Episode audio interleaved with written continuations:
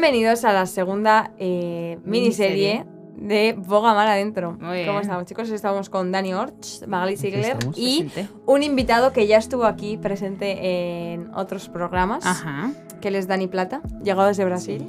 ¿Qué Soy tal? Dani Plata. ¿Qué tal, Dani? Bien, súper bien. ¿Sí? ¿Te gusta estar aquí? Sí. Ya le, le gustó tanto que ya lo, tra- lo, tra- tenemos para toda la miniserie. Sí, sí, sí, Sí, sí. en realidad estoy aquí como sustituto de Daniela. Incluso un No, no, saludo. no, nadie sustituye a No, Daniela. no, Lo que no. pasa es que Daniela, pues estos días no ha podido venir, pero Dani está como invitado y bueno, pues Sí. Cuando quieras podés volver. ¿eh? Sí, sí, no te lo vamos a negar. ¿Y qué, cómo empezamos la miniserie, chicos? ¿Os, ¿Estáis animados? Sí, Sí. súper. Bien, yo bien, me gusta. Sí, a mí me gusta bien. la idea de la Sí. miniserie, la verdad, que la primera es que Es- me A lo que me gusta Sí, es lo que vamos a hablar de Jesús. Entonces, así, porque Jesús es todo. La Biblia toda habla sobre Jesús, ¿sabes? Bueno, Dani ya ha dicho el tema, pero esta miniserie Te va a tratar sobre Ah, la vida de Jesús. Disculpa, no. No, no pasa nada. Va a tratar sobre la vida de Jesús y sobre las diferentes etapas que podemos ver en su vida, ¿no? Sobre su propósito, sobre su vida en general, de, Sí. de qué hizo al estar en esta tierra, sobre la muerte, la resurrección. Y bueno, iremos tocando varios puntos en los cuatro capítulos que, que haremos. Ujú. Así que espero que os gusten. Muy Y- bien. Y bueno, también quiero daros las redes sociales que son bogamaladentro.solidaria y podéis escucharnos eh, pues ahí si no escucháis la miniserie en directo. Y Tam- También estamos en Spotify. eso, es, en, todo, en En todo todos lo que queráis. En. Yo escucho en Spotify. Muy bien, muy bien. Muy bien, Dani. Eso está bien. Un fiel, fiel Oyente seguidor. fiel. Eso, oyente fiel. Bueno, Dani, ¿quieres empezar tú con el tema? Vale, vamos Te entonces. Eh, quería empezar diciendo la- de Jesús, ¿no? La palabra Jesús Cristo, que significa ungido, ¿no? Mm, tenemos que ir del principio. Y la palabra ungido, que quiere decir también Mesías, que dice que Mesías es un, un salvador, es el significado de eso. Y toda la Biblia va en torno de eso, ¿no? La Biblia va nos di- direccionando. A un salvador, siempre va diciendo eso, siempre va pasando por eso, aunque pases Mm. otras cosas. Entonces, vamos a hablar hoy sobre eso, ¿no? Sobre nuestro salvador y sus promesas. Sí. Sí, queríamos enfocarnos en este primer episodio un poco en el propósito y por qué vino Jesús a la tierra, ¿no? Yo creo que eh, todo el mundo que le pregunte esta pregunta responde a salvar, ¿no? A lo Claro. que estaba perdido. Y yo me quería enfocar en Marcos 10:45, que dice, porque el Hijo del Hombre no vino para ser servido, sino para servir y para dar su vida en rescate por muchos. Y aquí eh, define eh, principalmente el motivo y el propósito de Jesús en la tierra, ¿no? Que vino para servir Ujú. y aparte para dar su vida en rescate por muchos, ¿no? Y bueno, eh, esta salvación, pues como dice Dani, hay que ir al principio y por qué tiene que salvar a algo que se ha perdido. Ujú. Si verdaderamente, eh, bueno, o en qué momento se ha perdido, ¿no? Porque para salvar algo tiene que haberse perdido antes. Y en un principio fue cuando, pues cuando el pecado de, de Adán, eh, eh, con, perdón, Adán sí, y Eva. sí, cuando eh, pecaron Adán y Eva, condenó a la humanidad a separarse de Dios, ¿no? Y, mm, y bueno, pues Jesús viene con ese propósito de reconciliarse otra vez con Dios. Y hace como ese, esa especie de puente, ¿no? Hacia, hacia, hacia el cielo nuevamente. Mm, Estos, estos días se me venía mucho eh, la escena de cuando el velo se rasga Sí. cuando Jesús está eh, en la cruz y, y me parece muy impactante que también ese sea el propósito de Jesús, que vino a rasgar ese velo Y a morir. y a morir por nosotros y a rasgar ese velo para que tengamos esa comunión con el Padre, porque antes eh, se dirigían a Dios a través de un sacerdote o a través de personas o, o terceras personas, nadie se podía... eh, Dirigir, dirigir cara a cara con Dios, salvo sus amigos o sus íntimos, ¿no? Claro. Y Jesús vino a romper todo eso, ¿no? Y, y me parece muy fuerte que, que cuando el velo se rasgó fue cuando verdaderamente pudimos ver el cielo abierto y, y ese, ese puente hacia Dios, ¿no? Claro, y también yo creo que tiene mucho que ver para demostrar no solo eso, sino que todo lo que él había prometido que iba a pasar, porque si uno más en el Antiguo Testamento puede ver a todos los profetas, que bueno, Mm. como bien decía Paula, Dios siempre mandaba a alguien a hablar de su parte al pueblo y bueno, decirles que él era su Dios y que mucha- la mayoría de las veces siempre estaban en pecado.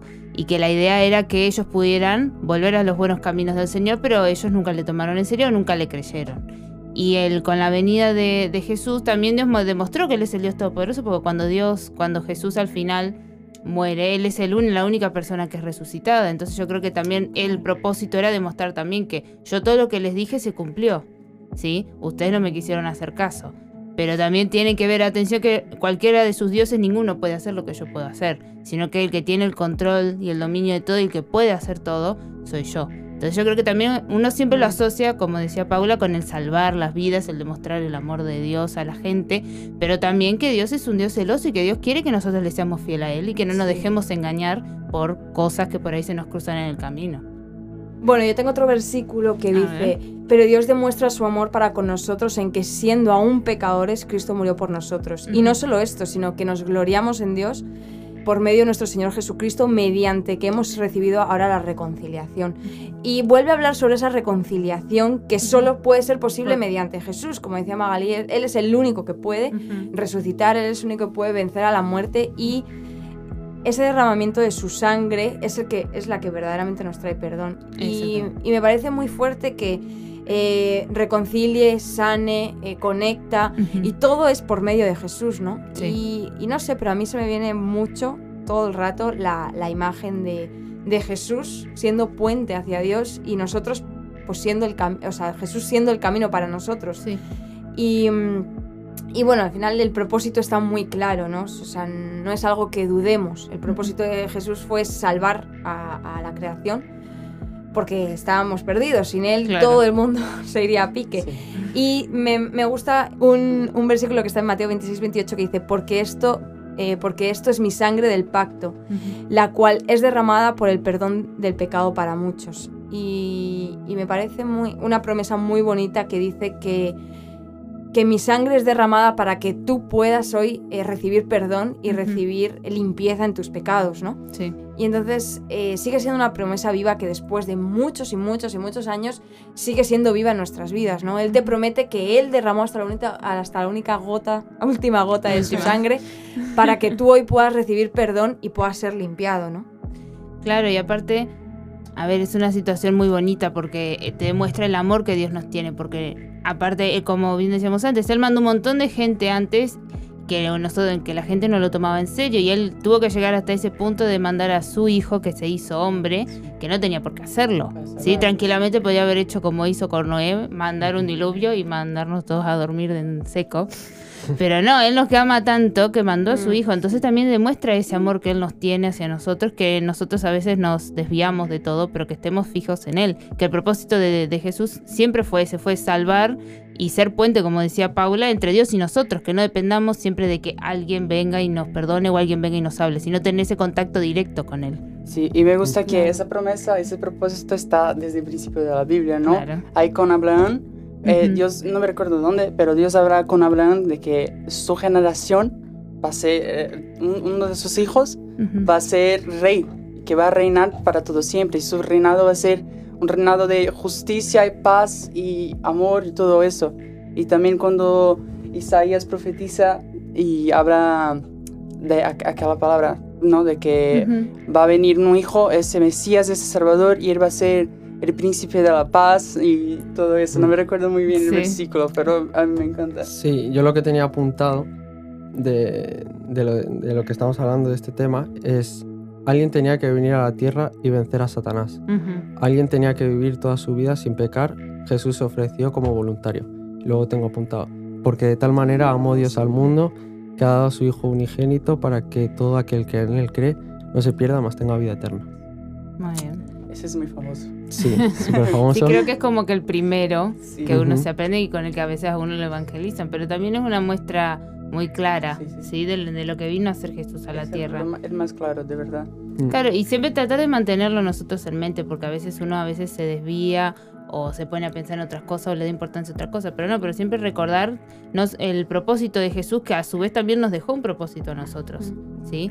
Entonces, que nosotros podamos, así como Él cumplió y sufrió todo lo que sufrió por nosotros, que nosotros también podamos ser ese reflejo de ese amor que, que Él fue en ese momento. Como decía Magalí, eh, todo lo que sufrió lo sufrió también por amor a nosotros y qué bueno que es que eh, nosotros entendamos el sacrificio que hizo Jesús y el propósito de, que Él tenía, que Él no vino aquí a, a hacerse carne porque se aburría o porque, sino porque verdaderamente éramos un pueblo que estaba perdido, que estaba lleno de iniquidad y que verdaderamente necesitamos de un Salvador porque nos perdemos, porque por, Por cierto, cuando nos imagínate dejan nuestra solos. vida sin Jesús. Si no Pues tuviera eso. venido. A mí me Ni gusta un, un versículo que hay en Isaías 53 donde dice esto que decíamos hoy. Todos andábamos perdidos como ovejas, cada uno seguía su propio camino, pero el Señor hizo recaer sobre él la iniquidad de todos nosotros. Mm. Maltratado y humillado, ni siquiera abrió su boca, como cordero fue llevado al matadero. Como oveja, enmudeció ante sus trasquiladores y ni siquiera abrió su boca. Después de aprenderlo y juzgarlo, le dieron muerte. Nadie se preocupó de su descendencia. Fue arrancado de la tierra de los vivientes y golpeado por la transgresión de mi pueblo. Ahí te muestran claro todo lo que él, el propósito que él vino a hacer. Que por ahí, él, su propósito, como bien decía Paula, era venir y salvarnos, pero también él sabía que iba a, a morir. sí. ¿sí? Y yo creo que eso es lo más feo, porque imagínate si supieras cuándo vas a morir. Mm. Y qué bueno que él también tenía claro su propósito. A veces nosotros eh, estamos divagando hasta que verdaderamente encontramos nuestro propósito y Claro. él desde pues El primer momento. sí, desde siempre tuvo muy claro su llamado y muy claro su propósito y creo que es algo también de admirar y de, y de seguir. De, de buscar ese llamado y de seguir ese propósito porque no estamos aquí por pura coincidencia, por casualidades, sino porque verdaderamente Dios tiene un propósito para nuestras vidas, como lo tuvo con Jesús. Y verdaderamente tenemos que ser fieles a ese propósito, a ese llamado y, y seguir fiel en su camino, ¿no? Y Claro. también Jesús, Jesús ya conocía su propósito desde niño, ¿no? Cuando estaba ahí en la, en la iglesia, estaba en la iglesia, estudiando la Biblia, pregando a los, predicando a los, a los esos, a los sacerdotes de ahí. Y aparte no mantenerse fieles, porque él en un momento incluso le pidió al Señor, Señor, si, si puede ser que pase de mí esta Mm. copa. Y el Señor fue muy claro y le di, y, a ver, no es que le habló, pero le dio a entender que no podía hacer, que era lo que tenía que hacer y que nosotros tengamos también Claro. ese celo de querer cumplir lo que Dios quiere, aunque a veces nos toquen hacer cosas que por ahí no nos gustan o no nos apetecen tanto, pero si Dios nos pone ese propósito en nuestra vida, no es ni siquiera para que nosotros crezcamos, sino para ser una herramienta a través de la cual Él se glorifique aquí. Sí, que no, no somos nosotros, sino es Él el que tiene que brillar.